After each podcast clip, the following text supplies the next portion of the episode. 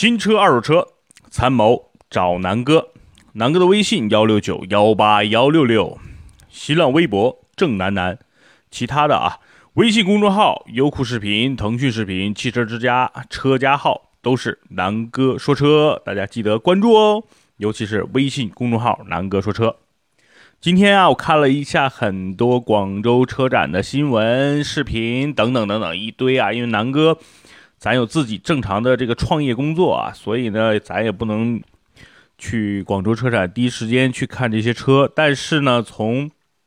现场朋友发来的各种图片呀、照片啊，尤其是南哥的一个好友啊，在现场在做这个记者，然后第一时间的给我发了一些照片。那其实对于我来说，这次车展我最期待的就是前几天跟大家说过的这个新凯美瑞。呃，然后呢，还有一个就是因为这段时间南哥身边的朋友不少问南哥这个买七钻 PV，突然间又发现，呃，广汽的这个 GM 八呀，也算是南哥对于这次车展的一个期待吧。另外呢，就是丰田还有一个叫叫 CRH 还是 CHR 啊？C H R 对，C H R，C R H 是动车组啊。那这三款车呢，实际上南哥是有很多呃期待的。呃，首先呢，咱们还是重点先说说这个凯美瑞。那这代凯美瑞号称史上最强？为什么？因为大家如果想听仔细介绍凯美瑞呢，可以听南哥前两期的这个呃关于新凯美瑞上市之前的南哥的一个判断。那这次呢？真正的上市了，也发布了价格，然后我觉得我蒙对了很多啊，这不是蒙啊，这是凭经验和对这个丰田在中国市场的一个啊这么多年的一个了解吧，我觉得呃有一些期待，同时呢有一些小的一个失望。第一呢就是说。呃，确实用又又又用了二点零的这个普通的发动机，跟上一代差不多啊。然后为了降降低这个整体车的一个售价嘛，那，哎，怎么说呢？那二点零呢，对于普通消费者，如果说你就是想买一个普通家用车，然后呢，平时上下班然后呢，预算呢没没那么充足，省个两三万。买个二点零也不是不可以，毕竟这一代的配置给的还算是比较，呃，怎么说呢？嗯，丰田在这次在配置上啊给的还算可以。你看最低配都配了这个 LED 的灯，然后啊该有的都有啊，比如说啊这次呢电动折叠后视镜这是标配，然后 LED 的远近光一体的大灯。然后 LED 的日间行车灯和 LED 的前雾灯，所以这是丰田在历史上最最，嗯，配置给的最实惠的一次啊。然后还有天窗啊，这这这真的是最低配竟然有天窗。然后呃，多功能方向盘，然后这都是标配。然后呢，这个四门车窗的一键升降，然后前后排的空调，呃，CD，然后六六喇叭扬声器。然后发动机自动启停，所以整体来说啊，就是在发动机，就是这个车在入门级的这个配置上，确实给的还算比较厚道，十七万九千八，十八万。呃，我看了一下整体的一个配置啊，南哥总的觉得还是豪华版的这个这个配置比较合适，无论是二点零的豪华版还是这个二点五的豪华版，配置真的挺多，尤其咱们。咱们就拿二点零举例吧，因为这个车最后卖的最多的肯定也是二点零，毕竟便宜嘛。就十九万九千八这款，因为现在没有什么优优优惠嘛，对吧？那最后在市场上，如果在明年这个时候，估计怎怎么也要有一一万到两万的一个优惠吧。那这个配置就非常高了，在这个呃二点零豪华版那个配置上，比如它多了这个啊左右炮筒式的排气管，然后呢轮轮毂呢是十七寸，然后。呃，波浪形状的 LED 日间行车灯，然后七寸的液晶显示屏，迎宾踏板啊，胎压检测呀，四车倒车这个倒车雷达呀，倒车影像啊，然后这个碰撞这个安全系统，然后雷达的这个巡航系统，车道偏离自动远光灯，无钥匙进入，空气净化，HUD 的抬头显示，CD 音响等等等啊，这一一堆啊。就差了一万块钱，就是二点零 E 的领先版和二点零 G 的豪华版，就差这一万，但是多了刚才南哥说的这么多配置，所以啊，这个呃一定是这个刚才说的精英版，就是最便宜那个，是主推的最便宜不要求配置的这帮客户，比如很多滴滴的这个司机，对吧？这是主打的是低端，然后低价的。那如果是自己家用，肯定要买个豪华版嘛，那没差多少钱，豪华版基本上这些配置啊就一步到位了。那其实最值得买的，南哥看了一下，还是毕竟 新平台能体现出的，还是要最新的变速箱、最新的这个发动机，那一定要买2.5啊。那2.5呢，南哥看了一下，也一定要买豪华版，因为怎么说呢，你该有的配置二十一万九千八，呃，比那个普通的这个2.0的呢只贵了两万块，但是你就有了最新的2.5，全球热效率最高的一款发动机，自然吸气。呃，然后该有的配置全有，然后呢，嗯，想想啊，还有什么来着？啊，对，还有一个全景天窗。所以呢，其实这个这个南哥对于这代凯美瑞来说，几个的特点啊，第一，全新的发动机，二点五升自然吸气，然后目前应该是丰田史上最牛逼的二点五四缸发动机，热效率也是全球这个最好的。你这这么理解吧，就是动力还还 OK，然后那个油耗也 OK，这就是这个发动机的一个特点。第二呢，整体车的这个平台啊，是最新的平台，整个车身也减重了，然后呢，整个发动机坐姿也都已经降低了一些，所以呢，整个车的操控也好，还是这个提速也好，还是说这个驾驶的质感，尤其是静音方面，都有一个非常非常好的一个提升，所以这个车的高级感呢，给人感觉特别好。剩下呢就是全新的内饰啊，然后这个全新的外观，确实让这一代凯美瑞，哎，怎么说呢？你现在有了这台凯美瑞，你就不用再去想以前什么锐志啊、什么皇冠啊，基本上就是所有这些车有的特点，在这台凯美瑞上也都能体现了。因为凯美瑞从外观上就能分别出叫豪华版和这个叫运动版。两个版本的发动机啊、变速箱啊，然后内饰啊，几乎都一样，只是外形，尤其就是前脸和这个车尾啊有一些区别。然后运动版的车身有两个车身的颜色，就是呃车顶和这个车身是两个颜色，所以给人感觉更更动感一点。那南哥呢还是喜欢豪华版这个造型啊，非常漂亮的一个前边的一个大嘴，就是进气格栅非常帅。所以我觉得这是这代凯美瑞的一个三个特别牛逼的一个优点吧。然后呢，很多可能今天在南哥说车聊大天这个车友群里啊，很多人也说呀，这个丰田怎么到这个时候了还不推这个涡轮增压呀？这为什么不把这个汉兰达上边那个 2.0T 放过来？其实我是这么想的啊，兄弟们，你们觉得南哥分析的有没有道理？呃，目前的这款2.5升的发动机的，无论是这个动力呀，还是油耗啊，还是这个整体的这个实用性上来说，它完全能够满足一台普通的 B 级家轿。对于比如说从零到一百公里加速，再到比如从一百到一百五十公里左右的一个高速，这台发动机完全能够满足。就上一代发动机，南哥在美国那么那么开。也其实觉得还是足够用的，所以呢，这一代发动机比上一代更加牛逼了一些，差不多提升了百分之二十五到三十的一个一个整体的呃功能吧，所以我觉得是足够的。第二呢，其实大家可以关注一下这一期这一期的这个凯美瑞还有一个油电混合版本，它的整体的就是入门的版本就是豪华版嘛，只比普通二点五的贵了两万。所以呢，其实由此可以看出，其实丰田这一次也想主推这个油电混动版本。如果说大家对于2.5的动力感觉，哎呀，好像不如什么 2.0T 呀、1.8T 呀，但是我觉得，你如果有这个想法，你完全可以考虑入手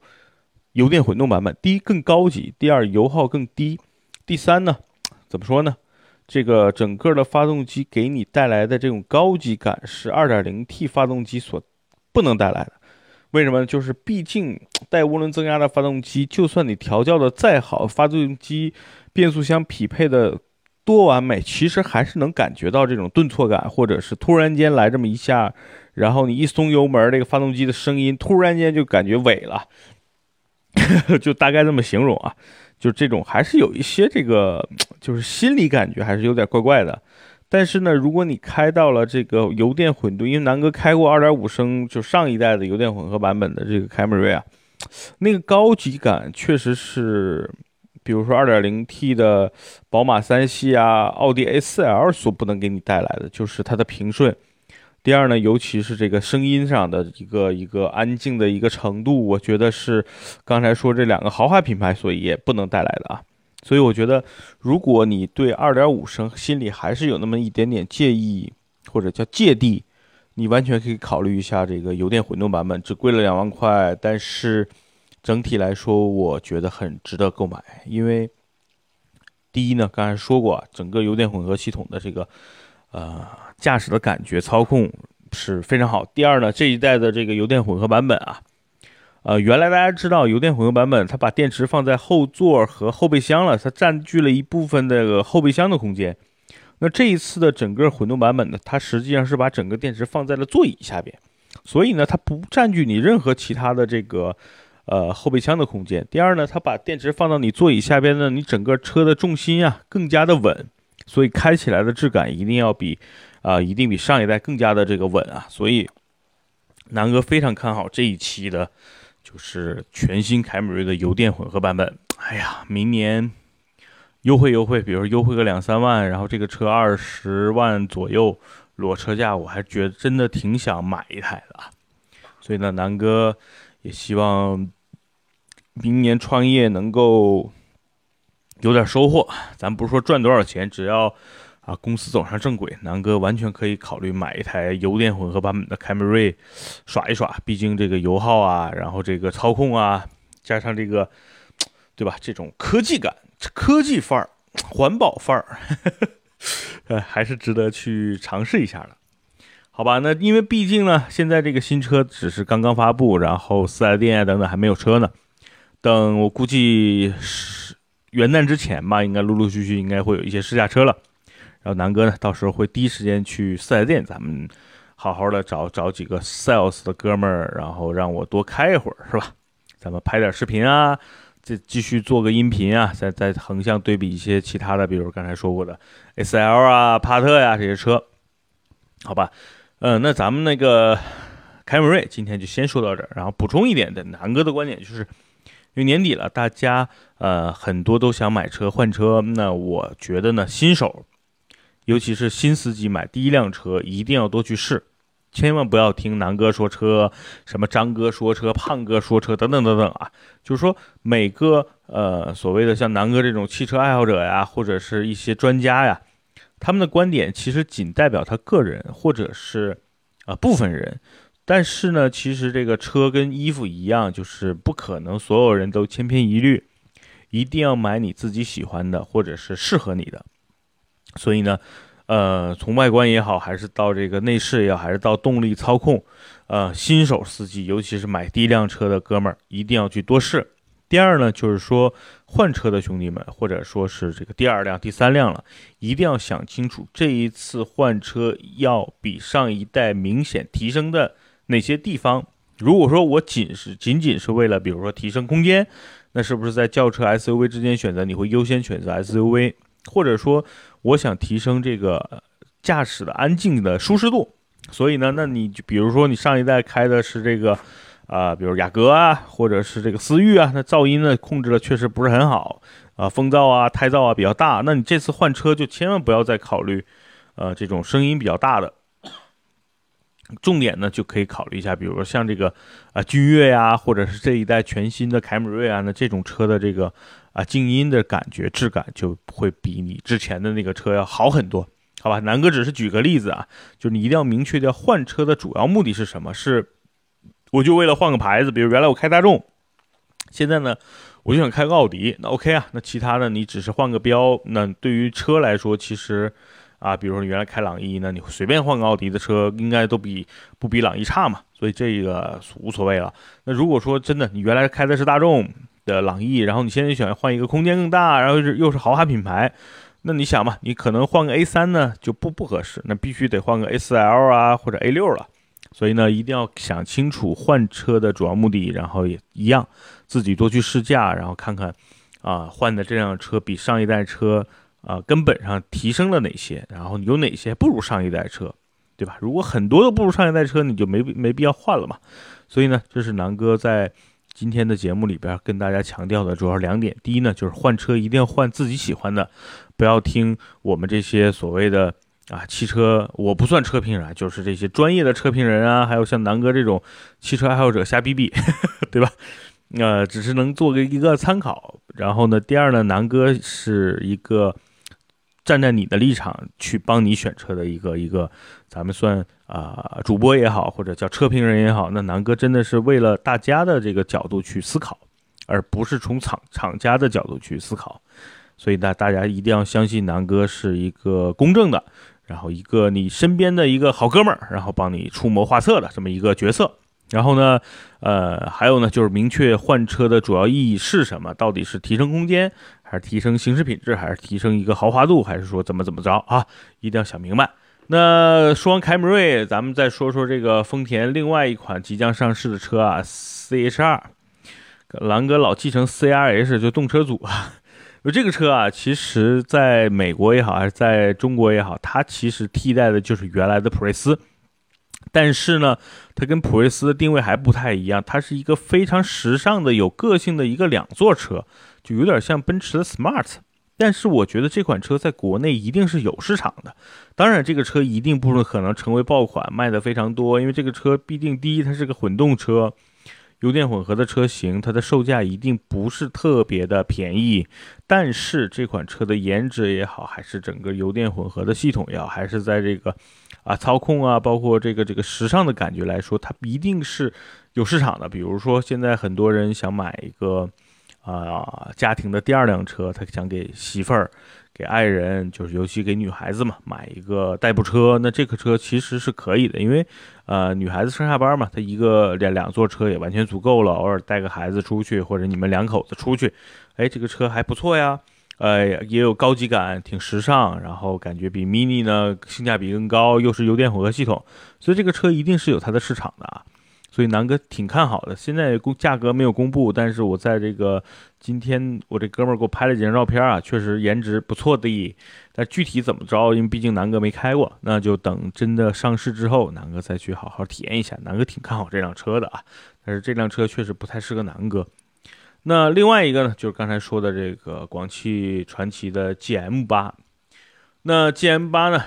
其实早就应该上市，因为在整个 MPV 市场上，中国的品牌，你像原来什么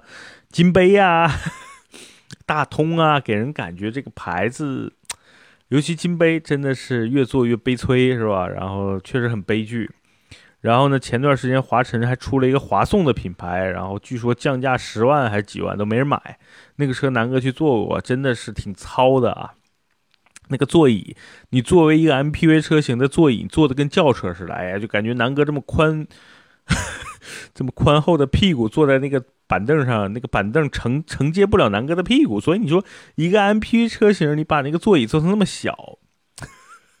真不知道华颂的设计师这是是。是屁股太小了，还是说脑子进水了？所以呢，那个车自然卖的基本上已经夭折了。那这一次呢，这个 G M 八一出，南哥觉得，哎呀，还是不错的。虽然可能公布的价格感觉上有点高，但是从这个车的颜值啊、空间啊，其实你去跟 G L 八去比，好像又觉得跟 G L 八没什么太大的差别。嗯，比 G L 八目前的售价又便宜了不少，所以这个车一定是有市场的啊。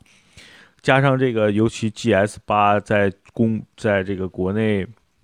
呃，这段时间卖的还不错。虽然最近可能出了一些小问题，但是啊，瑕不掩瑜啊，还是整体来说性价比很高的一款车，所以奠定了很多良好的口碑。传奇 GM 八上市，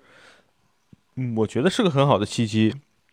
因为最近南哥刚才说过，不少朋友想换这个七座 MPV。哎呀，这个怎么看奥德赛总觉得差点意思，价格又贵，然后那个，呃，觉得这个 G L 八就是太贵了，不是说一般的贵。你看，正好哎，这个传奇一出，可能他们就会多了一个选择。毕竟这车的这个长度呢五米多，宽呢一米九多，然后高呢一米八，所以整体来说其实跟上一代的这个 GL 八差不多，轴距三米，然后二加二加三的这个七座布局确实还不错，然后也是一个电动的这个侧滑门。呃，用的这个动力系统应该跟 GS 八差不多，2.0T 的这个发动机，六速六速手自一体的变速箱啊，最大功率201匹，所以平时日常家用也够。车的颜值呢也不错，其实整个从侧面来说，跟上一代的 GL 八有点类似。我觉得比奥德赛好看啊，就比国内的奥德赛好看啊，所以我觉得这个车赶紧上市吧，我觉得非常有市场，十八到二十七万。我觉得十八九万还不错啊，然后如果再明再有一些适当的一万多两万块钱的优惠，我觉得这个车性价比一下就会提升不少。嗯，GS 八积累了不少的口碑，那我觉得 GS 四卖的又不错，整个传奇品牌目前在国内大家还是比较认可的，所以啊，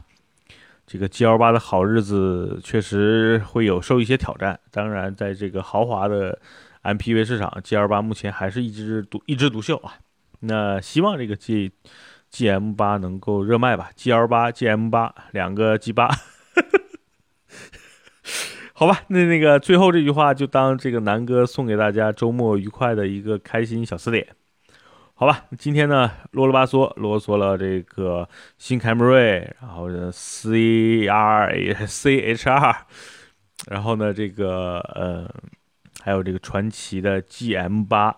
好吧，那大家周末愉快。这最近北京真的是开始降温了，大家出门一定要注意防暑啊，不是防寒。然后呢，这个车呀，真的马上冬天了，记得第一玻璃水一定要换成冬季的玻璃水。第二呢，该保养赶紧去保养，啊，别最后哪天一打早上打不着火了，就就就不好办了。好吧，今天的节目就到这儿，